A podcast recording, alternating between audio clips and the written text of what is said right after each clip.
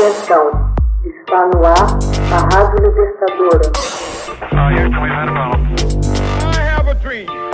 Assim sendo, declaro vaga a presidência da República. Começa agora o Hoje na História de Ópera Mundi. Hoje na História, 1920. Morre o intelectual alemão Max Weber.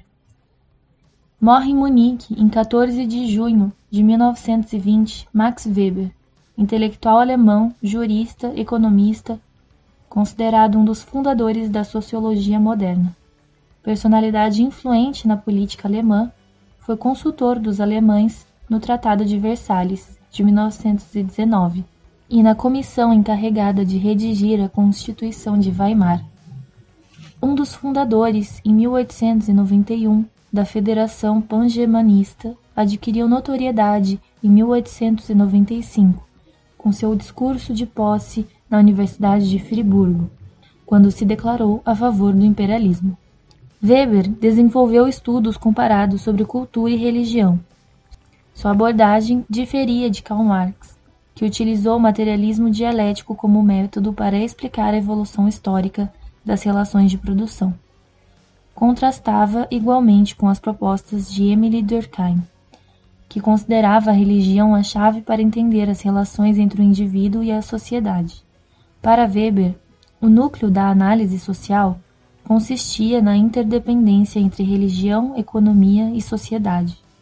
No seu conhecido ensaio A Ética Protestante e o Espírito do Capitalismo, Weber expôs porque haviam surgido no Ocidente fenômenos culturais que iriam assumir significado e validade universal.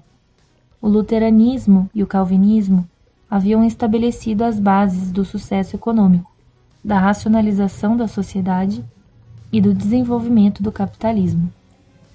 Weber buscou uma ética econômica nas religiões, baseada em raciocínios históricos empíricos.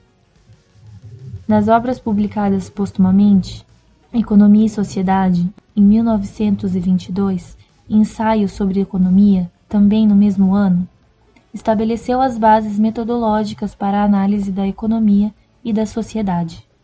O autor defendia que a investigação sociológica só era possível devido a uma multiplicidade de casos individuais, a partir do delineamento de modelos empíricos de análise revelando-se este método decisivo nos estudos de cultura comparada. Para Weber, o moderno sistema econômico teria sido impulsionado pela reforma luterana, quando dela emergiu a seita dos calvinistas, com seu forte senso de predestinação e vocação para o trabalho. Fugiam com temor da bebida e do Fausto, tinham horror ao luxo. Até a culinária deles era insonsa para compensar a sensaboria de suas vidas, promoveram a ética do trabalho profissional como fonte da satisfação pessoal, a quem se entregaram com energia sagrada, encontrando abrigo no mundo germânico e anglo-saxão. Coube a Weber relacionar esse comportamento com a ascensão do capitalismo. Weber não aceitava a tese de Marx sobre a acumulação primitiva, que denunciava a expoliação dos camponeses medievais ingleses como a fonte daquele modelo de produção. Para Weber, devia ser rastreado o efeito da reforma de 1517, em que encontrou as sementes do moderno espírito do capitalismo. Não julgava Lutero, Calvino, Hus e outros reformadores como agentes do progresso ou tolerantes com o lucro. Teologicamente, desejavam um retorno ao cristianismo primitivo, à prática de catacumbas a uma vida completamente regulada pela religião monoteísta. A condenação da vida monarcal, porém, chamou sua atenção. Os protestantes consideravam-na um gesto egoísta. Enclausurar-se no mosteiro e dedicar-se somente às orações parecia uma grave alienação que afastava o homem das tarefas deste mundo. O abandono da vida contemplativa pelo empenho vocacional teve efeitos duradouros nas estruturas socioeconômicas. Foi esta revolução ética, segundo Weber, a principal responsável pelo sucesso material dos países protestantes, que a partir do século XVII colocaram-se na vanguarda do desenvolvimento, ao engajarem toda a população no mundo produtivo.